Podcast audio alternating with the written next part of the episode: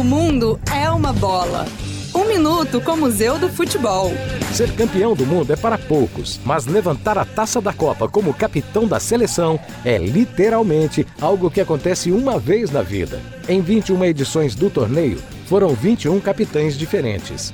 O que chegou mais perto de quebrar esse tabu foi o brasileiro Dunga, capitão em 1994, quando foi campeão, e em 1998, quando viu, dentro de campo, o Brasil perder de 3 a 0 para a França. Outro brasileiro, Bellini, que usou a braçadeira em 1958, foi bicampeão do Mundial seguinte, mas desta vez sem ser capitão e assistindo do banco de reservas. Pelo menos eles sentiram o gostinho da vitória, diferente do alemão Rummenigge, único capitão a ser duas vezes vice-campeão do mundo. Para mais informações, acesse museudofutebol.org.br. Apoio CBN.